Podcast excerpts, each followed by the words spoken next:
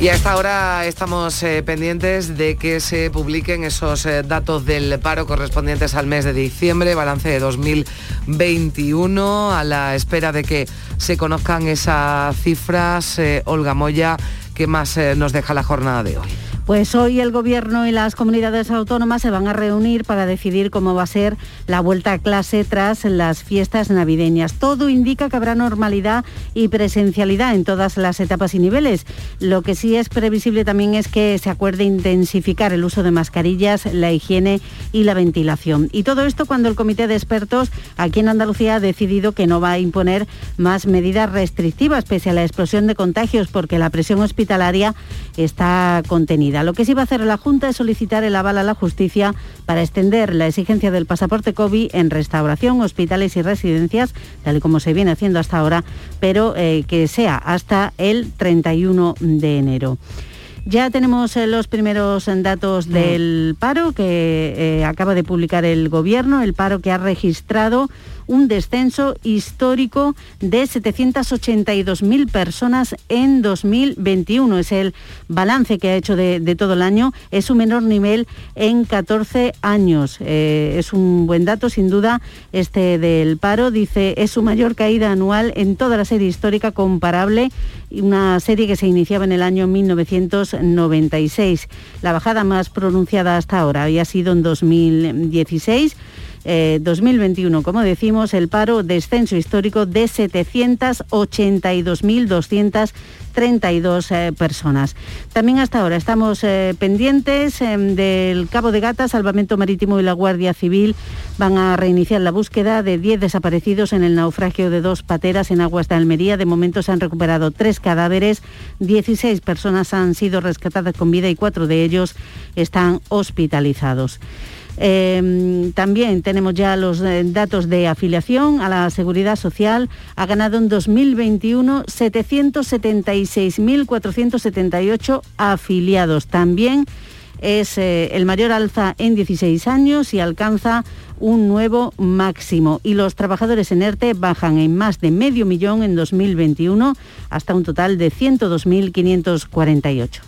Bueno, pues son los datos globales. Gracias, eh, Olga, que está ofreciendo a esta hora en estos momentos están saliendo esos datos que está ofreciendo el Ministerio de Trabajo, los datos del paro, el Ministerio de Seguridad Social, ese dato de afiliación también récord en 2021, eh, el mayor en 16 años, nuevo máximo también de afiliados a la Seguridad Social, 776.000 nuevos y el paro con ese descenso histórico en 2021, 780.000 personas, el paro que registra su menor nivel en 14 eh, años. Eh, Teresa, Teo, Paloma, una primera valoración de estas cifras, a falta de conocer el dato de, Andalucía? Bueno, a falta de conocer el dato de Andalucía y de conocer también el, dato del mes de diciembre. Exactamente, hablamos del dato de 2021. En términos interanuales, necesariamente, obligatoriamente, no podía ser de otra manera, iban a ser datos históricos, porque es que el año 2020 fue una catástrofe.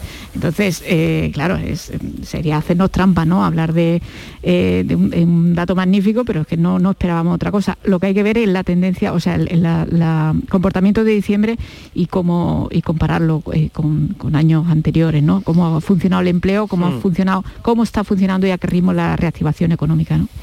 A ver, Teo. Bueno, el gran titular, el gran titular yo creo que es evidentemente que España supera el nivel de empleo anterior a la pandemia, ¿no? Eh, es, lógico que, como decía Teresa, que con respecto al año anterior los, los datos, los indicadores interanuales sean muy buenos eh, sí, se han creado 776.000 puestos de trabajo en 2021, nada menos, ¿no? Y tener 574.000 afiliados más a la Seguridad Social, pues evidentemente es buena noticia, pero es el retorno, evidentemente, de... Eh, de un año terrible, del primer año de pandemia que siempre decíamos crisis sanitaria, crisis económica, ¿no? mayúscula. Bueno, dentro de la dificultad que está teniendo la economía española, que es de las más desarrolladas, la que menos está creciendo, eh, y hemos visto, en fin, como, como las previsiones de 2021 eh, se rebajaban sustancialmente en el último tramo mm, y las de 2022 también ya, eh, digamos, tienen eh, están a la baja en las previsiones, pero en todo caso es un buen dato que hay que destacar, ¿no? Es decir, eh, recuperar el nivel de empleo, eh, superar, digamos, el nivel de empleo previo a la pandemia, pues es, una buena mm. señal, claro, y hay que celebrarla. Paloma. Hombre, yo creo que es una noticia positiva, ¿no? Nadie puede decir que la creación de empleo y, el incremento de los afiliados a la seguridad social es una mala noticia y sobre todo es muy bueno que empecemos a recuperar el empleo que se perdió en el, en el año trágico de las condiciones más duras de la pandemia. Pero hay que ver muchos datos, hay que ver muchos datos, sobre todo en la Unión Europea. España en el mes de diciembre acumulaba cinco meses siendo el país con más paro de la Unión Europea y duplicaba al resto de los países de la media europea. ¿no? Yo creo que eso es un dato importante. Habrá, que ver cómo se sitúa España en el conjunto de Europa, pero en cualquier caso yo no puedo más que alegrarme cada vez que se, crea, que se crea empleo y sobre todo la afiliación a la seguridad social, que es importantísimo para el pago de las pensiones porque la seguridad social tiene un boquete importante y, yo no puedo más que alegrarme, pero es cierto que hay que esperar un poco a ver cómo se han, se han comportado otros países de, la Unión Europea y, sobre todo un dato también importante es el futuro, ¿no? Porque el crecimiento parece ser que no va a ser tanto como el gobierno había, había planteado en sus presupuestos y, bueno, yo no voy a poner ninguna mancha en estos datos que yo creo que son mm. muy positivos para, para todos. 76.782 personas eh, eh, menos parados en el mes de diciembre. Teresa, que decías tú, ese dato baja el paro en diciembre un 2,4%. Eh, por ciento y en, se cierra 2021, como decimos, con ese eh, descenso histórico que evidentemente tiene sus eh, matices, tiene sus lecturas ¿no? de por qué se produce eso, pero descenso histórico de 782.000 personas en 2021, 76.000 parados menos en el mes de diciembre. Estamos dando el dato español, es verdad que se están ofreciendo. Hoy mm, están tardando algo más los datos, pero recordamos que se está dando ese balance 2021, eh, también el dato de, diciembre y entendemos que esa gran cantidad de información, bueno, pues hace que, se esté retrasando algo más, 9 y 7 mm. minutos, pero vamos a ir, vamos a ir ofreciéndolo. Sí, mm, sí, sí, no, eh, decía que los próximos meses además van a ser muy interesantes también por la, por la entrada en vigor de la reforma laboral, ¿no? Que, que hay también pues bueno, eh, debería, debería contribuir a, sostener este, este crecimiento del empleo. Y, destacar también eh, pues, todos esos ERTES que se, mm. que, se están transformando en empleo y no en paro, ¿no? que era uno de los grandes eh, incógnitas que teníamos de saber si cuántas cuántas empresas durmientes había que acabarían cerrando y, el ERTE eh, había supuesto prácticamente una bombona de oxígeno a, una economía... Podemos decir que es un mecanismo que, ha funcionado. Sí, ha, ha funcionado y yo creo que además que efectivamente que estamos comprobando que, que, le ha, servido para sobrevivir a muchísimas a muchísimas empresas. ¿no? Ver también, eh, también me parece que, esto demuestra que la pandemia, o sea, los embates de la pandemia, que este último está siendo eh, brutal, no se trasladan necesariamente a una destrucción eh, de empleo de, una manera matemática como si pasó con las primeras olas. ¿no? Mm. Bueno, reforma laboral, que ya que ha sacado el tema Teresa, lo pongo también sobre la mesa. Hombre, lo contábamos como algo además... Eh, no, voy a decir histórico, pero desde luego sí destacable, ¿no? Ese acuerdo entre los sindicatos, la patronal, sobre todo por la entrada de la patronal en ese consenso y en ese, y en ese acuerdo sobre la reforma laboral. Claro, ocurre esto pero bueno, para ponernos en contexto, el Partido Popular y otras formaciones, eh, pese a que la patronal daba el visto bueno, ya han anunciado, han confirmado y han reconfirmado que en el Congreso no van a dar su voto ¿no? para que esa reforma laboral continúe el trámite parlamentario y se puede producir una situación, ¿no? antes escuchábamos a Javier Maroto, al, portavoz del Partido Popular en el Senado, en el que el Partido Popular, bueno, pues vote incluso junto, junto a formaciones como Esquerra Republicana, con la que también con el PNV están iniciando algún eh, contacto ¿no? para tratar de cambiar esa eh, reforma laboral, ese acuerdo, pese a que la patronal le pide no cambien nada. Esto está consensuado y no hay nada que cambiar. Bastante trabajo ¿no? ha costado llegar a, un acuerdo para sacar adelante la reforma laboral, Paloma. Hombre, yo todavía tengo que ver que, Bildu y Esquerra, Republicana votan en contra de la reforma laboral, ¿no? Porque el voto es fundamental para que salgas adelante, a no ser que Pedro Sánchez llegue a algún tipo de acuerdo con Ciudadanos o llegue a algún tipo de acuerdo con Vox.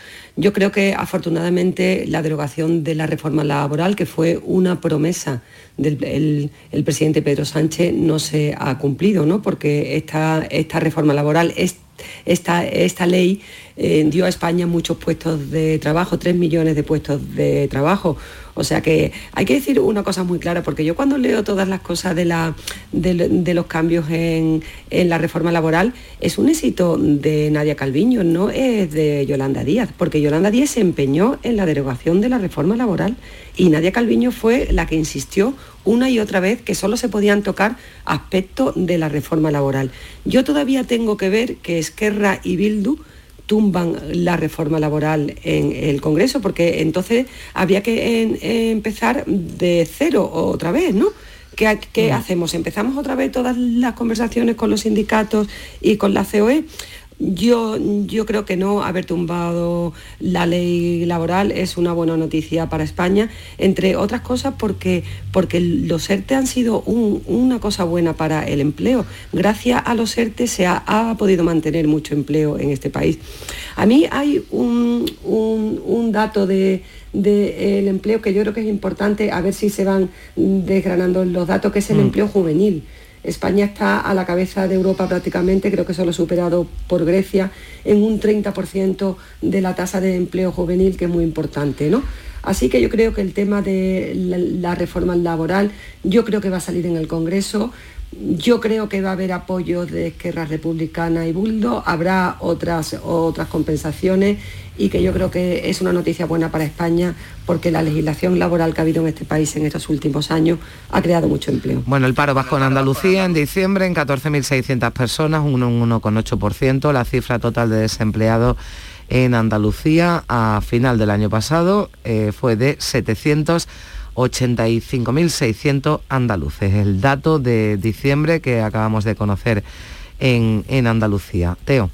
Bueno, eh, yo, yo celebro al final son cuestiones meramente psicológicas, ¿no? En Andalucía ya sabemos que el ritmo de creación de empleo siempre ha sido menor que, en el conjunto de España. Es verdad que en el año anterior eh, dio mejores datos, eh, pero, mm, pero bueno, en todo caso, dentro de esas cotas psicológicas, pues mira, ver el paro en Andalucía por debajo de los 800.000 eh, son como pequeños, pequeños hitos que vamos cumpliendo, ¿no? Porque, porque los 800.000 eran como, como en un momento determinado parecía el, suelo de cristal ese que no lográbamos bajar nunca, ¿no? Que nos oscilábamos entre 800 y un millón. Bueno, pues, pues 785.000, algo mejor va la mm. cosa, pero evidentemente sigue siendo nuestro agujero negro sigue siendo el gran problema y ojalá, ojalá que, en fin, que, la tendencia mejore en ese sentido, porque yo creo que cuando el empleo no está, no es saludable, muchas otras cosas en la economía y en la sociedad no son saludables.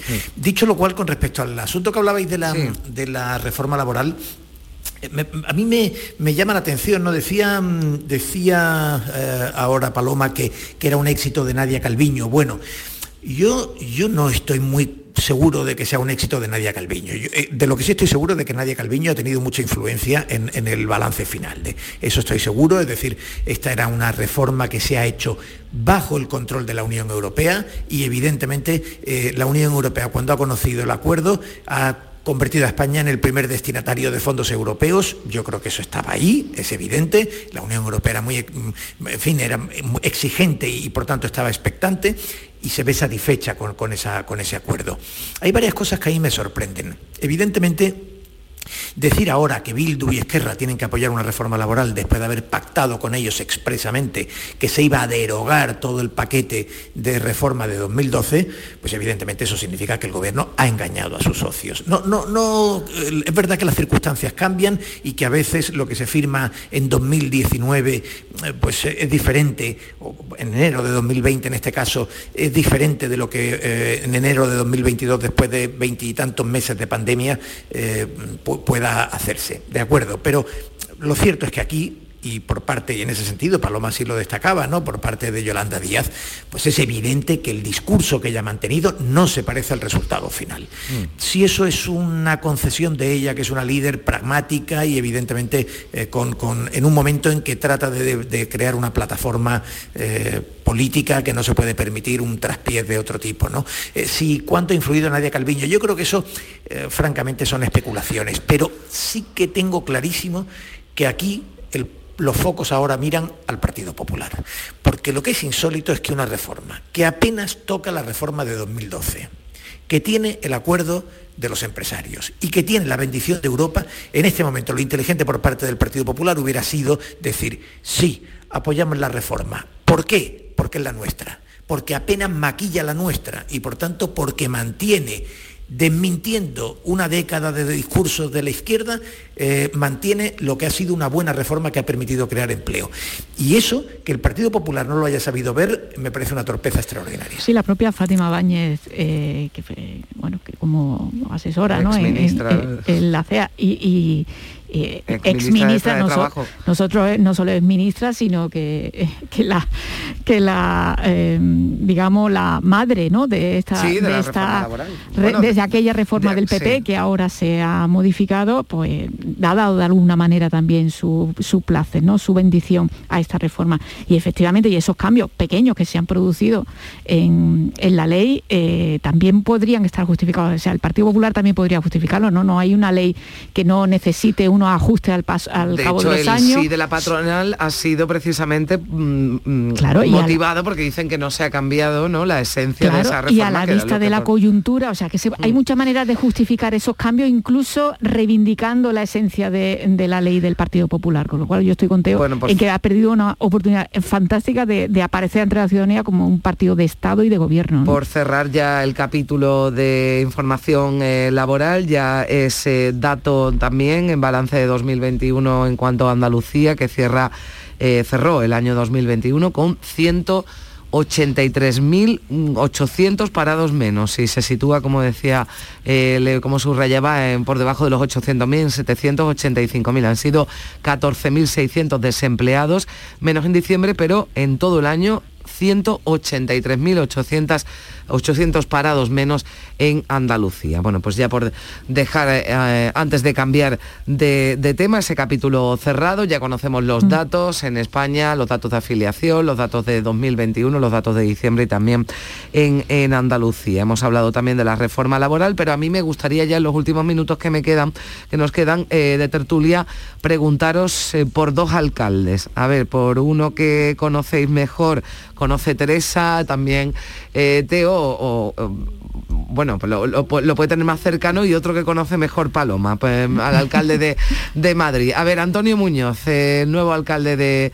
de Sevilla, es verdad que quizás lo más llamativo al margen de cuestiones locales, de los planes que tenga el nuevo alcalde de Sevilla para, para la ciudad. Vimos tres ministras, eh, Juan Espada, ya parece un apoyo total a, Antonio Muñoz, ¿no? Como próximo candidato, ya veremos que para eso todavía queda mucho, pero del peso de las elecciones municipales. Para eso quedan muchas encuestas de por medio, muchos meses, todavía algunos meses. Y unas elecciones andaluzas de por medio. por medio, sí, pero sí es verdad que ellos, bueno, quieren, digamos, eh, trasladar el o sea, no abrir el debate del, candidato del PSOE, dando por hecho que Antonio Muñoz, eh, bueno, pues iniciar una carrera a medio eh, a medio plazo, una carrera de futuro y no solo de... Eh, no es un alcalde de transición, no es el mensaje que se quiso trasladar allí. A mí me pareció muy llamativo lo de las tres ministras, porque bueno, yo creo que no ha habido otro alcalde en toda España que haya tenido ese apoyo, un alcalde además Hombre, es verdad que los plenos de investidura después de las elecciones municipales se celebran al mismo tiempo, entonces los ministros igual se tienen que repartir. Sí, pero, este era eh, extraordinario, pero sí, era muy significativo. Claro, porque ¿eh? además yo hubiera entendido que, todo el Partido Socialista se volcara, pero, eh, pero un gobierno de Pedro Sánchez me, me parece,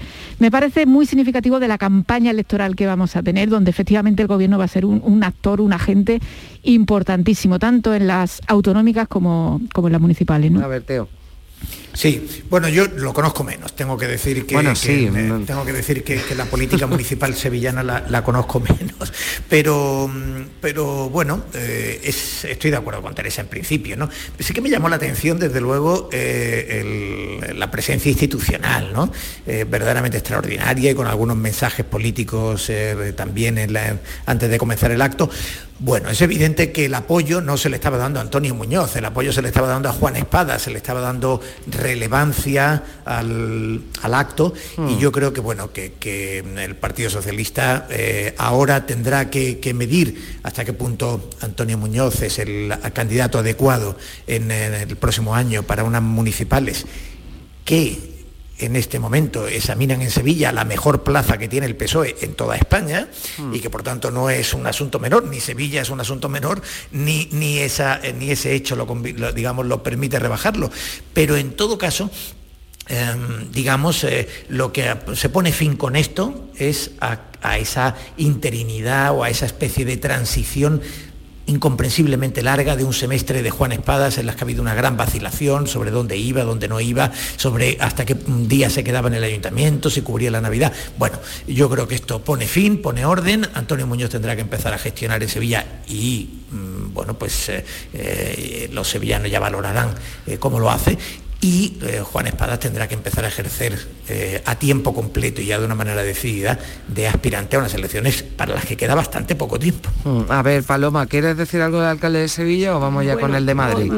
Realmente no, no, realmente no lo conozco. He, escuchado con atención a, Teresa mm. López Pavón, que se conoce la política andaluz al dedillo. Yo simplemente sí que veo que la, presencia de los ministros, ¿no? de hasta tres ministros, da una idea de la importancia que Andalucía tiene para, para Pedro Sánchez y para el gobierno. ¿no? Yo creo que eso es un ejemplo claro de, que para ellos es muy importante las próximas elecciones autonómicas con un, con un candidato muy desconocido en el conjunto de Andalucía y es, un, es una, una señal de que, bueno, de que se va a, esforzar por lo menos en intentar que el PP, a tenor de lo que dicen las encuestas, no gane las eh, eh, elecciones. Yo no lo conozco personalmente y no puedo hacer una valoración política de, del personaje. Conocen mejor a José Luis Martínez Almeida, ¿no?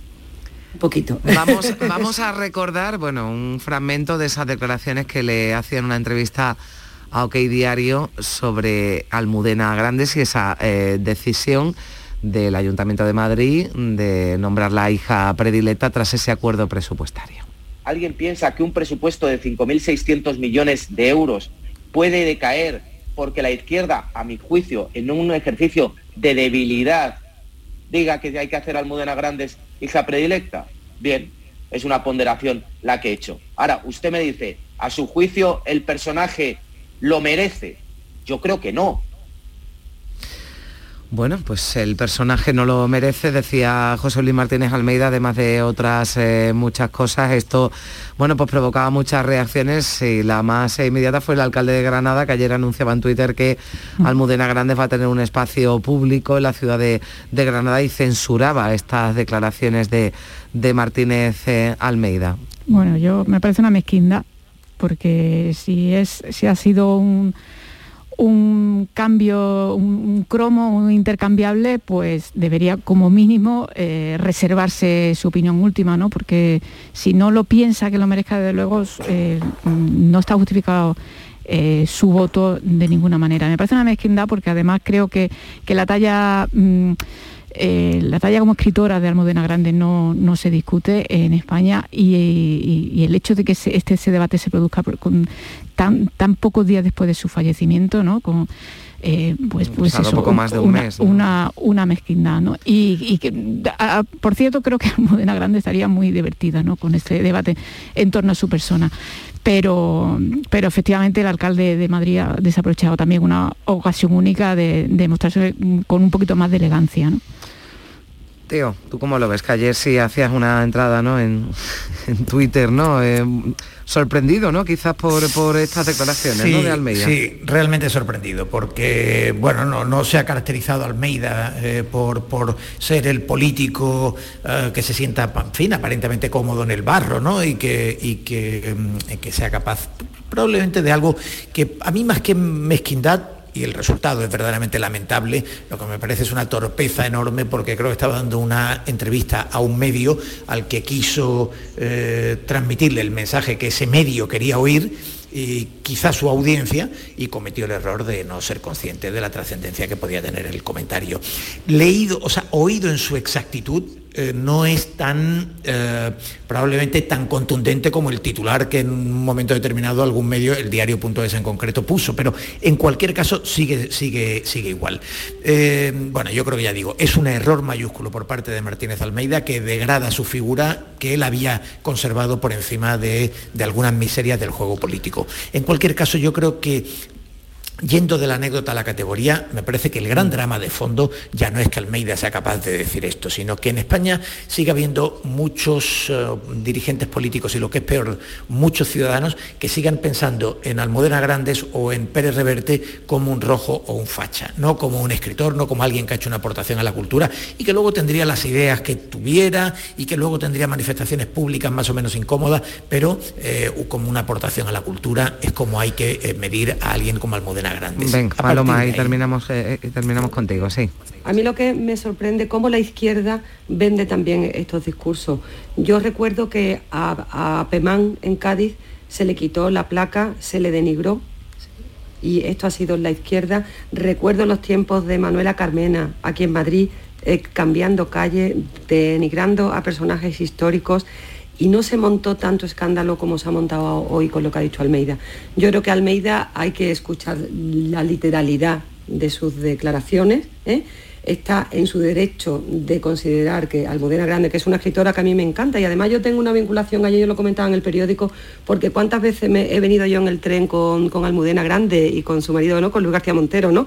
que lo recuerdo muchos días viniéndome junto con él en el tren aquí a Madrid, ¿no? Yo creo que ha sido una gran escritora, he leído muchos libros suyos, pero aquí parece ser que la izquierda vende, vende muy bien su discurso cuando tenemos otros, otros grandes escritores, como ha sido Pemán, al que se le ha denigrado absolutamente y la izquierda no ha salido a defenderlo. Yo lamento que la cultura se politice, lo lamento tremendamente porque creo que el, talento no tiene ideología ninguna.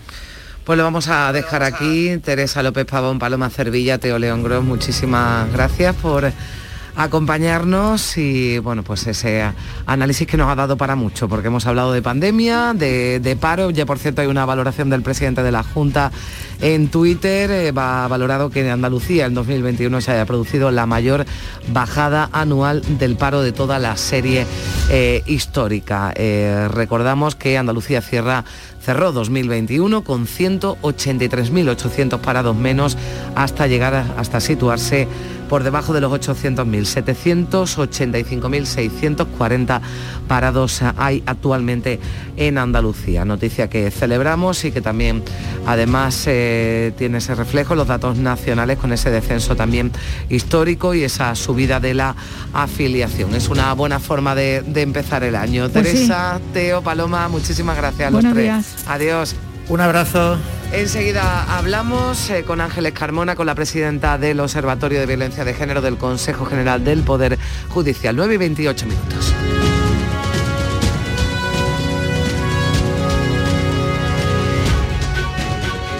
La mañana de Andalucía en Canal Sur Radio con Carmen Rodríguez Garzón. Suelto y gol, gol, gol, gol, ¡Miércoles! Dicen que todos los días hay fútbol. ¡Jueves! ¡Madre mía, qué golazo! Pero lo que hay son motivos para celebrar. Porque cuando juegas al cupón diario y la paga de la 11, ayudas a que miles de personas con discapacidad podamos convertirnos en nuevos campeones. Y campeonas. 11. Cuando juegas tú, jugamos todos. Juega responsablemente y solo si eres mayor de edad. Con Social Energy comienza el año ahorrando hasta un 70% en tu factura con nuestras soluciones fotovoltaicas y vino a la subida de la luz. Además, aprovecha las subvenciones de Andalucía y pide cita al 955-441-111 o en socialenergy.es. Solo primeras marcas y hasta 25 años de garantía. La revolución solar es Social Energy. Sevilla. Canal Sur Radio. ¿Buscas una fibra óptica que te dé más? Telecable Andalucía es tu operador local de confianza, sin trucos ni engaños. Telecable. Fibra de 300 megasimétricos por solo 14,90 euros al mes y línea ilimitada de 30 gigas por 12,90. Contrata ahora en telecableandalucía.com y entra en un sorteo de productos Xiaomi. Telecable Andalucía, conectarse está al alcance de todos. Hay momentos que son el mejor regalo. Como compartir este verano en Concert Music Festival los conciertos de Dani Martín, Manolo García, Antonio Orozco, Carlos Vives, Leiva. Esta Navidad regala Concert Music Festival. Patrocinador principal Lenovo, patrocina Finetwork con el apoyo institucional de la Diputación Provincial de Cádiz. Y a la venta en Ticketmaster. Se acerca a las nueve y media de la mañana y desde hace unos minutos, Berrocar Automóviles te espera en sus instalaciones. Desde Grupo Berrocar te deseamos que tengas un buen día. Hay un lugar donde los sentidos se despiertan. Donde todo es como antes. Donde las horas pasan sin darnos cuenta. Brindemos por lo nuestro. Porque hay que perderse para encontrarse. Si podemos desearlo, podemos vivirlo. ¿Y si nos regalamos Úbeda y Baeza? Dos ciudades, un destino. El resumen de la jornada con la última hora del deporte, la economía y el análisis lo tienes en el Mirador de Andalucía. De lunes a viernes desde las 7 de la tarde con Natalia Barnés. Quédate en Canal Sur Radio, la radio de Andalucía. La mañana de Andalucía en Canal Sur Radio con Carmen Rodríguez Garzón.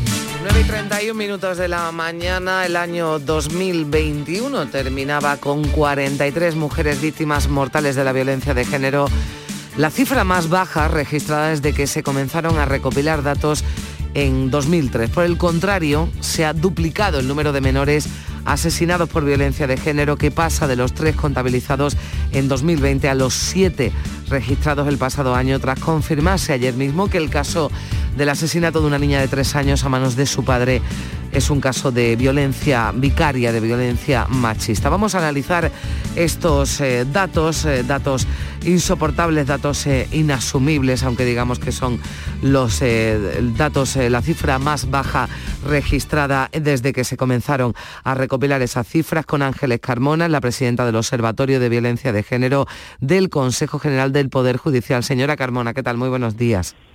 Muy buenos días, Carmen. Bueno, que digamos que ha sido el año con menor número de asesinados desde que hay registros está lejos de ser una buena noticia porque hablamos de 43 mujeres asesinadas, de 7 eh, menores, pero ¿hay alguna explicación al porqué de este eh, descenso que decimos no nos eh, sirve, pero que se ha producido en 2021? Efectivamente, dices muy bien, Carmen, con que solo existiera un solo asesinato de una mujer, de un niño, de una niña por violencia machista, ya estarían justificados todos los esfuerzos, todos los recursos que existen en España, que son muchísimos. Lo cierto y verdad es que eh, el hecho de que estén eh, produciéndose una disminución de, estos asesinatos eh, es una buena noticia y entendemos que el camino que hemos iniciado en España desde hace muchísimos años ya, bueno, desde que se inició el observatorio ya en el año 2003, ese esfuerzo para erradicar absolutamente de nuestra sociedad. Cualquier conducta machista tiene que estar produciendo sus efectos. Sin duda alguna, la coordinación de todas las instituciones y los esfuerzos que se están haciendo desde todas las instituciones para paliar ese sufrimiento tan tremendo que la violencia machista tiene que dar sus frutos. Y en ese sentido no podemos bajar la guardia en ningún momento, tenemos que seguir trabajando en el sentido que se está trabajando y desde luego no dar pasos atrás en ningún momento. De todas estas mujeres que fueron asesinadas en, en el año 2021, ocho de ellas fueron en Andalucía.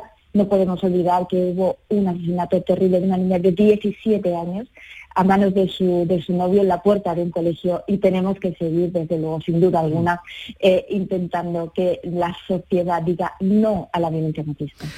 usted ponía ese ejemplo, hay otro de los eh, ocho asesinatos machistas que se han producido en Andalucía que fue también bastante llamativo porque hay casos, eh, señora Carmona, en los que el sistema falla, ¿no? Ahora iremos a esa necesidad, a esa confianza ¿no? que se le pide a las víctimas en el sistema judicial, en el sistema policial, pero hay veces que ese sistema falla, ese asesinato que se produjo, por ejemplo, en San Roque, en la provincia de Cádiz, dos parejas anteriores del asesino habían lo habían denunciado, eh, no se había hecho nada, recordamos además esos eh, gritos ¿no? que todavía eh, casi tenemos presente de la expareja ¿no? de, del asesino en esa concentración diciendo yo lo advertí y nadie me echó cuenta. Sí, efectivamente, Carmen. Eh, sí, precisamente eh, estamos empeñados en el observatorio y en la mayoría de las instituciones en tejer la red de protección de la víctima lo más estúpida posible y aprender, aprender de los errores.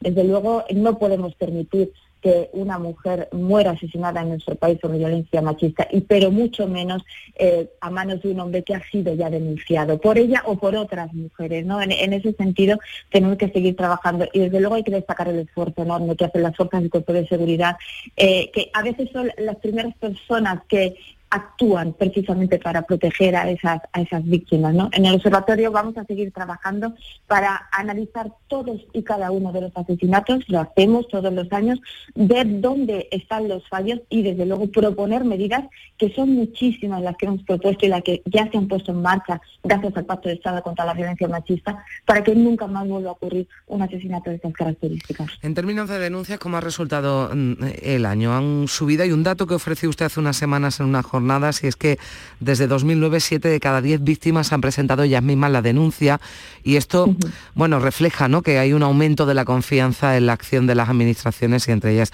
también la de la, de la justicia. Esa tendencia se, se mantiene porque esa petición ¿no? que no cesamos desde, eh, por supuesto, desde el sistema judicial, policial, desde el gobierno, también desde los medios de comunicación, ¿no? en la necesidad de denunciar, de denunciar la víctima, de denunciar eh, su entorno en estos términos, ¿qué, datos puede ofrecernos? En el año 2021 han subido el número de, denuncias en toda España, también en Andalucía, y eso es muy importante. La mayoría de las denuncias proceden de las propias víctimas, ¿no? Y en, ese sentido es importante que las instituciones lo hagamos muy bien para que las mujeres confíen en que denunciando van a estar protegidas ellas y sus hijos e hijas. Eh, por eso eh, nosotros siempre decimos que la denuncia es importante por dos motivos. Primero, para poder poner en marcha todo el, mecanismo de protección, tanto policial como judicial, que eso, es muy importante para que esa mujer se sienta, se sienta protegida. Sin ir más lejos, por ejemplo, puedo dar un dato importante. Eh, en, en Andalucía, este año, en 2021, tenemos impuestas 966 pulseras de las 2.600 que hay en España 966 están impuestas en Andalucía. Los eh, dispositivos de seguimiento de las órdenes de protección vía satélite, ¿no? Eso es una herramienta que está funcionando muy bien y que hace que la mujer se sienta muy segura. La denuncia es importante para poner en marcha todo ese mecanismo de protección y también es importante para que no haya impunidad. El maltratador tiene que saber que maltratando lo único que le va a quedar es toda la acción de la justicia. Ahora bien, desde luego en Andalucía y en toda España, cualquier mujer, aunque no sea capaz de dar ese paso tan difícil que es poner una denuncia, puede acceder a recursos asistenciales como casas de acogida y otros eh, otras eh, herramientas para poder, poder proteger su vida y proteger la vida de su entorno. Sí, porque las mujeres ya son reconocidas como víctimas de violencia de género, aunque no denuncian. Recordamos que es una medida, eh, señora Carbona, que acordaron gobierno y comunidades autónomas, pero que ha sido criticada desde algunos sectores. Usted lo ha defendido porque entiende que esto no es ir en contra de la justicia. En absoluto, eso no es, no es ir en contra de la justicia muchísimo menos. Eh, eh, el hecho de que una mujer pueda acceder a esos recursos asistenciales sin necesidad de es muy importante. Hay que tener en cuenta, y, esto se repite en Andalucía continuamente, la inmensa mayoría de las mujeres asesinadas, asesinadas no ha denunciado nunca. Esto es lo que nos preocupa enormemente desde el punto de vista de la Administración de Justicia, porque claro, no hemos podido llegar en ningún momento a paliar ese sufrimiento, a prevenir eh, el, ataque tan tremendo y el delito tan tremendo como es un asesinato, como son las lesiones graves. Por eso era tan importante poder acceder antes. La mujer no denuncia porque tiene miedo, tiene mucho, mucho miedo a las represalias del maltratador, tiene miedo a perder a sus hijos. Eh, en Andalucía tenemos un número de menores en situación de vulnerabilidad enorme, 1.855 menores ahora mismo la policía los está vigilando porque tienen ese riesgo de sufrir violencia. Tienen muchísimo sentimiento de culpa, vergüenza. Por eso, ¿cómo llegar a esas mujeres que no pueden dar ese paso tan difícil? Pues la única manera es que las instituciones puedan actuar y sobre todo muchas mujeres necesitan apoyo psicológico antes de dar ese paso tan tan importante ¿no? y que las ponen en una situación de riesgo en muchas ocasiones. Tenemos que seguir trabajando de la manera que lo estamos haciendo y desde luego lo tenemos que hacer muy bien para que las mujeres confíen y denuncien. No queremos que haya impunidad con estos delitos tan graves. Hablábamos de ese dato también eh, tremendo. Además, ayer se confirmaba el caso de Madrid con lo que son siete menores asesinados por sus progenitores en lo que se denomina violencia vicaria mm, que quizás eh, puede ser una de las formas ¿no? más, crueles ¿no? de, la, de la violencia machista, ese daño que se le hace a la, a la mujer, eh, provocándole daño, incluso la, la muerte ¿no? a, a, su, a sus hijos. Está, mm, de momento no está reconocida ¿no? como tal por la, por la justicia si se tiene en cuenta el agravante de género ¿no? cuando se produce alguna agresión a un, menor, pero como tal el término violencia vicaria no, no está recogido ¿no? en el sistema judicial.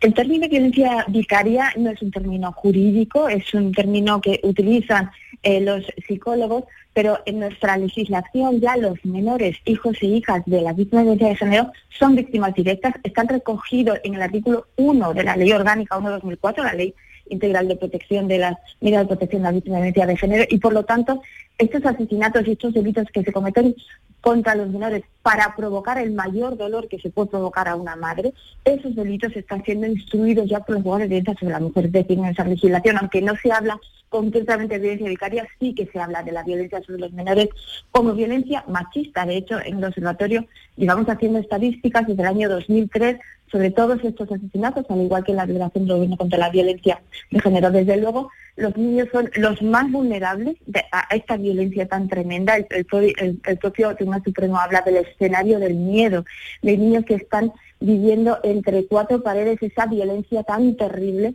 y que desde luego sin duda alguna tienen unas secuelas psicológicas muy, muy importantes que tienen que curar. Los niños son los más vulnerables en, nuestra sociedad y por lo tanto ahí es hacia donde tenemos que dirigir todos nuestros esfuerzos y todas las medidas de protección para que no sufran sobre todo delitos tan graves como los asesinatos. Pues, eh, en fin, esperemos que este 2022, aunque ha empezado mal, porque ya hay un caso, eh, parece confirmado en Valencia, ¿no? De esta mujer que fue, bueno, pues eh, empujada, mm, asesinada, ¿no? Por su, por su marido y se confirma ese primer caso del 1 de enero. Claro, le iba a decir lo mejor que podría pasar y lo mejor que podríamos contar es que terminara un año a cero, a cero mujeres asesinadas, a cero menores, pero lamentablemente se está avanzando mucho, eso es innegable, pero todavía queda mucho camino por hacer mientras se estén produciendo estas eh, cifras, cifras que como decimos son insoportables e inasumibles. Pero en fin, confiamos eh, desde luego en la labor de la justicia, de las administraciones y, de toda ¿no? la sociedad en general para que podamos, eh, como decimos, hablar al menos de, que la tendencia sea el, descenso en la, en la, violencia machista en esta, en esta lacra. Ángeles Carmona, presidenta del Observatorio de Violencia de Género del Consejo General del Poder Judicial. Muchísimas gracias por estar con, nosotros. Eh, feliz año nuevo y, ojalá, decíamos, ¿no? podamos eh, contar mejores noticias la próxima vez que hablemos. Ojalá sea así. Muchas gracias y feliz año, Carmen. Gracias. 9 y 43 minutos. Ni el challenge del papel higiénico, ni el de la botella los retos más difíciles a los que se enfrenta nuestra generación están en la vida real, como el famoso encontrar trabajo challenge o el independizarse challenge. Y aunque para superarlos necesitamos vuestro apoyo, aceptamos el reto. Súmate en aceptamoselreto.com. FAD 916 1515. La magia de este lugar está siempre esperando a que la visites. Disfruta de cada plato de la gastronomía local. Embriágate sin medida del mejor ocio y cultura aprende de la dedicación artesanal ubetense y conoce la ciudad patrimonio de la humanidad. En Navidad, piérdete por los cerros de Úbeda. Canal Sur Sevilla. Este año vive la Navidad en Parque Guadaira. Apúntate en familia o con amigos a nuestro escape room navideño. Experiencia única y gratuita. No te pierdas las visitas musicales de Papá Noel y los Reyes Magos. Y vive la magia de nuestro pasacalles Disney de Navidad. Parque Guadaira. Esta Navidad a un paso de todo. Reserva ya en parqueguadaira.es. Plazas limitadas. Yo ya no pago por mi consumo y digo chao, digo chao, digo chao, chao, chao, a tú lo mismo. Vente conmigo, nuestro petróleo es el sol. Dile chao. Bienvenido al autoconsumo. Dimarsa.es ¿Buscas un electrodoméstico con golpecito? No compres a imitadores y ven a tiendas El Golpecito. Solo El Golpecito te ofrece electrodomésticos nuevos de primeras firmas con pequeñas marcas o arañazos, hasta un 50% más baratos y con dos años de garantía oficial. Rechaza imitaciones. Tu compra segura y al mejor precio en El Golpecito. Encuentra tu tienda más cercana en tiendaselgolpecito.es. La actualidad y las novedades en salud siguen estando en Canal Sur Radio, también en Navidad, en Por Tu Salud. Las noticias sobre investigación médica, prevención, terapias, las personalidades destacadas de la medicina en Andalucía. Por Tu Salud, contigo desde las 6 de la tarde, con Enrique Jesús Moreno. Canal Sur Radio, la Navidad de Andalucía. La mañana de Andalucía en Canal Sur Radio, con Carmen Rodríguez Garzón. Y ya está por aquí Maite Chacón. Hola Maite, ¿qué Hola, tal? buenos días, Carmen. días, David Algo, que también ha llegado. Hola David. ¿Qué tal? Bueno, antes de dejaros ya para vosotros el estudio, la mesa, todo. eh, ¿Cómo llevas, por cierto, Maite, tu propósito de COVID free? ¿Mi propósito de COVID free qué es? No, me dijiste que no ibas a intentar no hablar de COVID. ¿eh? Ah, mi propósito de COVID free. Mira, hoy vamos a hacer un recorrido por las cabalgatas de toda Andalucía y ser seguramente inevitable. pues hablaremos de, de COVID. ¿Habrá algún programa de radio en el mundo que no ha- hable Hombre, de COVID? estamos intentando dejar algunos espacios, no no podemos estar las 24 horas hablando de COVID, pero siempre se cuela, de una u otra manera se cuela. Bueno, pues le- por eso estos últimos minutos vamos a empezamos desde las 7 de la mañana hablando de, de COVID, de los eh, datos no tremendos que hemos conocido desde Nochevieja en Andalucía y en y en toda España, de esa reunión que va a haber hoy para ver qué ocurre con la vuelta al cole, aunque parece que la presencialidad va a ser la nota dominante, así lo quieren el gobierno y las comunidades autónomas y las cabalgatas, ¿no? Que me las nombrabais. Pues de todo esto le vamos a preguntar a Quique Basat, que es epidemiólogo, pediatra, investigador del Instituto de Salud Global de eh, Barcelona. Doctor Basat, ¿qué tal? Muy buenos días. Hola, muy buenos días. Bueno, las cabalgatas, que es lo más eh, inmediato, están eh, modificando recorridos, recurriendo a avenidas más amplias, a tener a la... eh, evitando, ¿no? Intentando al menos los ayuntamientos evitar esa aglomeración y esa gran afluencia de, personas en, calles estrechas, pero a usted qué, qué le parece tal y como están las cosas, que haya cabalgatas, que se tiren caramelos, juguetes, que ya sabemos, ¿no? Lo que, lo que pasa con estas cosas. Bueno, yo yo no llevaré a mis niños eh, este año, igual que pasó el año pasado, no no y creo que no toca con la incidencia más alta que hemos tenido, con la incidencia más alta que se tiene ahora mismo en Europa. eh, creo que es un riesgo innecesario y que no lo más lo más sensato es no ir a las cabalgatas. O sea, usted hubiera sido partidario por, de que se hubieran suspendido, ¿no? Eh, estos cortejos. Sí, sí, que se hubiera sido transparente también con la información de que eh, es muy probable que haya transmisión en, este tipo de acontecimientos. Eh, si la gente lo sabe y asume el riesgo, pues allá ellos. Pero yo, yo creo que ahora no toca con, con las cifras que tenemos. Bueno, estamos viendo además los datos que nos deja el COVID desde el pasado viernes hasta ahora, hasta ayer lunes, que fueron cuando se actualizaron en, en España, en Andalucía. Estos contagios son los que se han producido, ¿no? Hace unos días en plenas fiestas navideñas.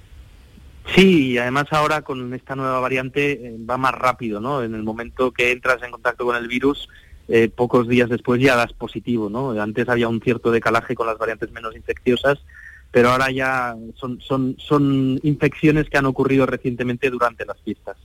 Eh, doctor, y lo de la vuelta al colegio, porque hoy se va a decidir, ya parece que el modelo por, eh, va a seguir siendo el de la presencialidad, quizás haya algún cambio de protocolos cuando se produzca algún positivo, algún, eh, algún, algún brote en un centro educativo. ¿Usted es partidario también, tal y como están las cosas, de que al colegio se vuelva con total normalidad? Sí, es que además me parecería muy incoherente que estemos fomentando medidas para que los adultos vuelvan a la normalidad lo antes posible, se acorten los plazos de aislamiento cuando eres positivo, se pueda volver al trabajo de la manera más, más fácil posible para recuperar la economía y contrariamente a los niños se les pida que se esperen en sus casas y vuelvan más tarde al colegio o lo hagan de forma semipresencial. ¿no? Me parecería muy incoherente. Igual que también me parecería muy incoherente que se permitan eh, las discotecas abiertas durante fin de año y las fiestas multitudinarias, pero que luego a los niños se les pida que, hagan semipresencialidad. Las escuelas son entornos seguros eh, y lo único que tenemos que garantizar es que se aplican los protocolos de forma rigurosa eh, y que los niños enfermos no entran a la escuela, ¿no? Porque eso ha sido una fuente de transmisión, sobre todo durante las últimas semanas de, diciembre. Hay un debate sobre las cuarentenas, doctor. ¿Qué hay que mm. hacer cuando se detecta un caso positivo de un niño en una clase? ¿Hay que hacer, toda, todo el resto de la clase tiene que hacer cuarentena? qué debería hacerse? Bueno, hasta ahora ha sido siempre así y esa era una de las quejas principales de los padres que muchas veces veían a sus hijos eh, cuarentenarse varias veces durante el trimestre porque varios casos positivos eh, ocurrían en la clase. ¿no? Eh, yo creo que lo que deberíamos hacer es lo mismo que hacemos en los adultos, que las personas vacunadas con la pauta completa, que recordemos que los niños todavía llevan solo la primera dosis, esos y no todos, y no todos. Y no, todos, y solo una pequeña proporción, es verdad. esos podrían saltarse la, cuarentena, lógicamente, igual que los adolescentes pueden hacerlo ya con la pauta completa y los no vacunados, esos deberían irse, a casa. Es muy probable que se decida una cosa diferente de esto y que se, y que se pueda obviar la cuarentena eh, en todos los contactos eh, que no sean estrechos. Eh, y por estrecho definiríamos a los que se sientan alrededor del niño y no los que no la totalidad del grupo burbuja o de la, mm. o de la clase. ¿no? Eso lo decidirán hoy y, veremos, pero también es, es un poco en relación a este intento de normalizar las infecciones y quitarle importancia a, los contactos, algo que se está haciendo mucho en los adultos y menos en los niños. Sí, porque se habla de que ya con esta Omicron y con ese número de contagios, pues esto va a ser casi una fiesta de, la inmunidad, ¿no? Sí, lo que pasa es que hay una discordancia muy clara entre lo que se nos está explicando y se nos está diciendo, que esta variante es más leve, que estamos al principio del final de, de la pandemia y lo que está ocurriendo en los hospitales. Y esa discordancia a mí me preocupa mucho. Los hospitales están lanzando continuamente mensajes de, alarma diciendo que están avanzando muy rápido hacia la saturación, hacia el colapso, eh, y nosotros estamos haciendo vida casi normal, ¿no? y tenemos que hacer algo porque no nos podemos permitir de nuevo un sistema sanitario que, esté cerca del colapso. Doctor, por último, tenemos que preocuparnos de flurona, que lo tenemos que incluir ahora en el diccionario, que ya no teníamos bastante con términos, ya flurona, esta combinación de gripe y COVID, de la que ya se han detectado además algunos casos aquí en nuestro país. En Cataluña, además, precisamente, no sé. Lo único que nos debe preocupar es la coincidencia de dos olas, la ola de COVID y la futura ola de, gripe que, está empezando, ¿no? Eso sí que nos debe preocupar porque eso es un, es un estrés adicional al sistema sanitario. La coincidencia de los dos virus al mismo tiempo, de momento no, se ha reportado ningún caso que tenga una particular gravedad eh, y por lo tanto no, eso, eso a mí me preocupa mucho menos. Pero sí me preocupa que en un sistema ya al borde del colapso se añada la ola anual estacional de, gripe que sabemos que tiene un peso importante en el sistema. Mm, bueno, pues veremos qué, pasa aquí, que va a ser como siempre un placer hablar con, con usted y bueno, pues eh, como decimos, veremos qué pasa ya en estos últimos coletazos de las navidades, esa vuelta al colegio y estos eh, datos ya que, en fin, desbordados de, de COVID, de, contagios en toda España y también aquí en, en Andalucía. Doctor, muchísimas gracias, un saludo.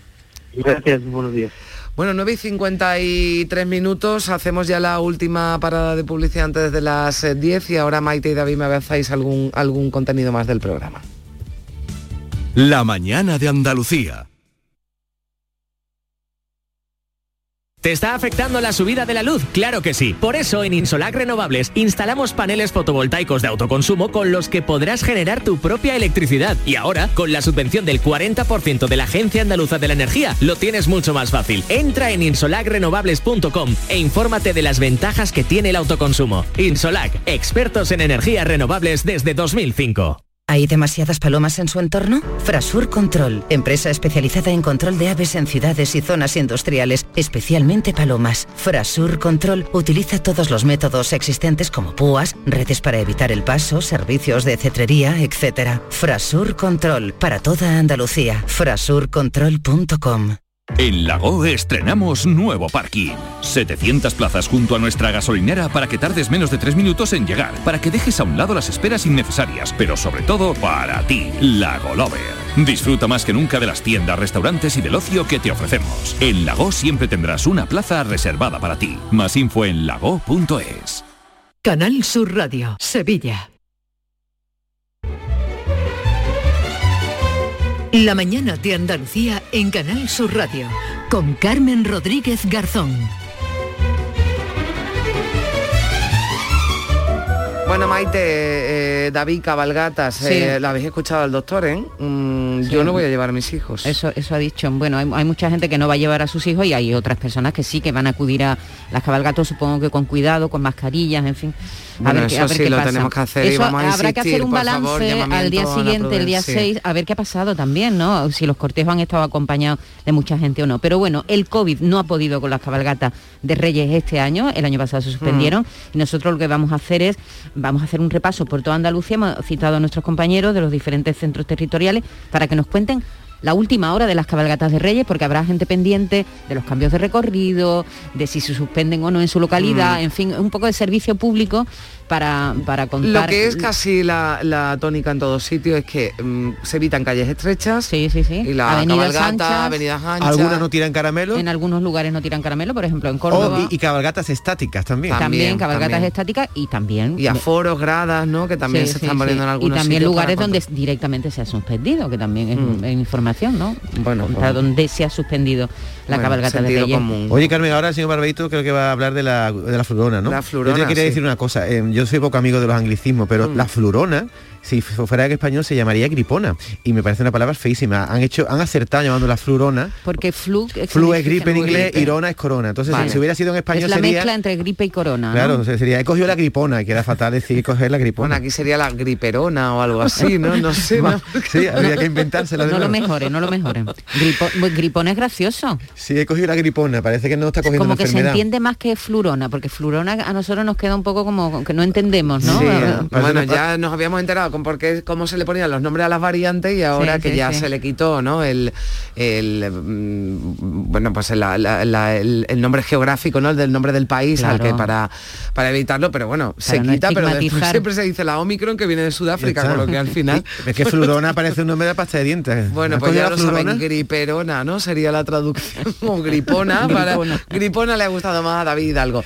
Bueno, Maite, David, que buena mañana y Muchas bueno, y gracias. que os disfrutéis con la con las cabalgatas, con- lo adelantaba ya David García Barbeito, sus romances perversos con eh, bueno, pues se lo dedica a, a Flurona. Así que escuchamos a García Barbeito y yo ya regreso a partir de mañana, que ya estará por aquí Jesús Vigorra. exactamente vuelve el jefe Venga, adiós.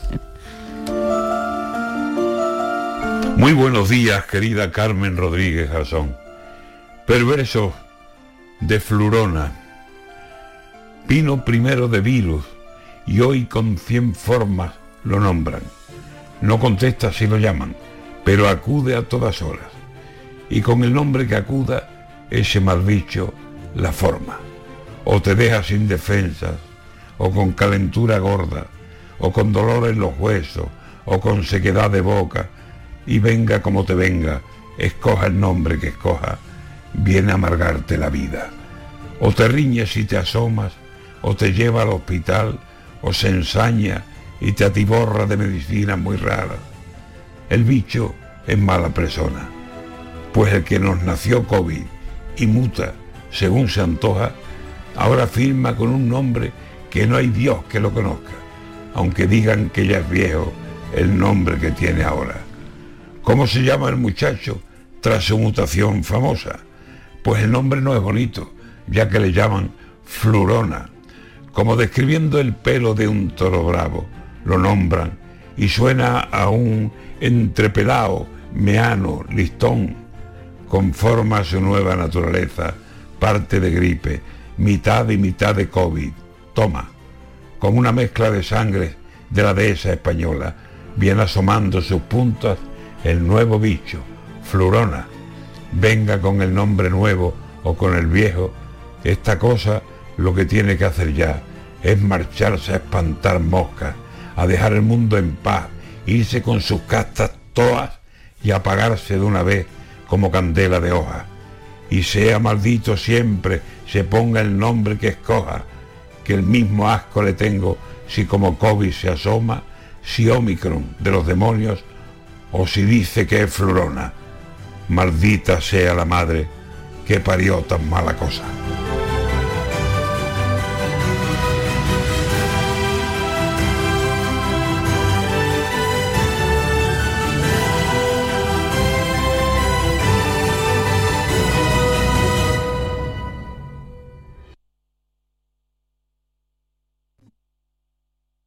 Todo el deporte de Andalucía lo tienes en El Pelotazo de Canal Sur Radio. La información de nuestros equipos, las voces de los deportistas y los protagonistas de la noticia. Tu cita deportiva de las noches está en El Pelotazo, de lunes a jueves a las 11 de la noche, con Antonio Caamaño. Quédate en Canal Sur Radio, la radio de Andalucía.